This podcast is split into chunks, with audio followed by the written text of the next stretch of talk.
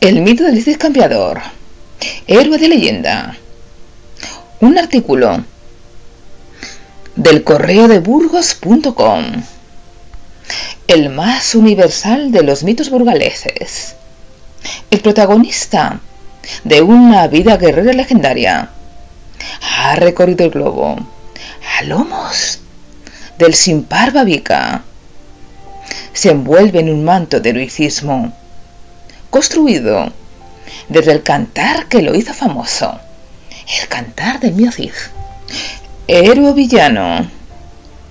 Desde luego, Rodrigo Díaz de Vivar no era un villano, sino un infanzón castellano. Mito y realidad se mezclan en un relato parido hace siglos y tamizado por la imaginación popular. Todo pueblo necesita héroes. ¿Y cuál mejor? Que el guerrero incansable, íntegro, implacable con los enemigos de la fe. Y duro como las gentes de Castilla. El mito del Cid nació solo, con un empujor del maravilloso cantar que narra sus andancias y que lo elevó a la categoría de personaje universal un cantar de gesta sobre un guerrero fronterizo, un mercenario caballo de varios reinos que ganó su señorío y batalló hasta la muerte. La tradición sostiene que el campeador ganó su última batalla, ya sin vida, sujeto a lomos de su babieca. Recordemos el episodio de la lucha sin cuartel contra el dragón o serpiente que aterrorizaba a los vecinos de las fuentes de.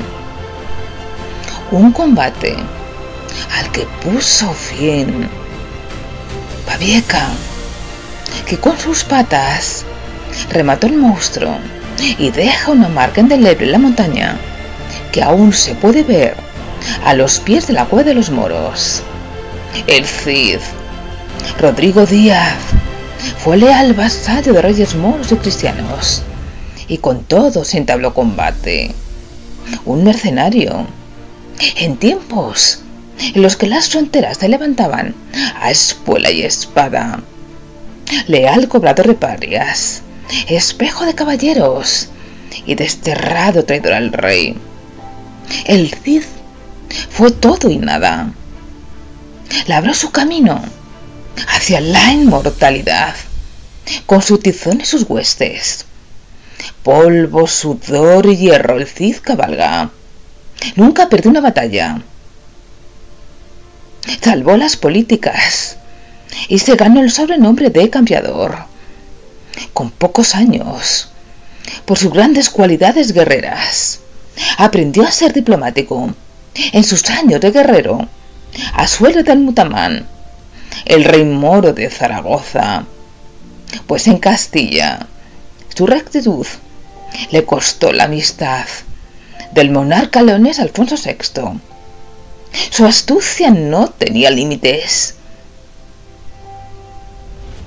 Y en Burgos se custodia el cofre con el que engañó a los judíos burgaleses raquelívidas, los prestamistas que financiaron al ejército que le acompañaron al destierro.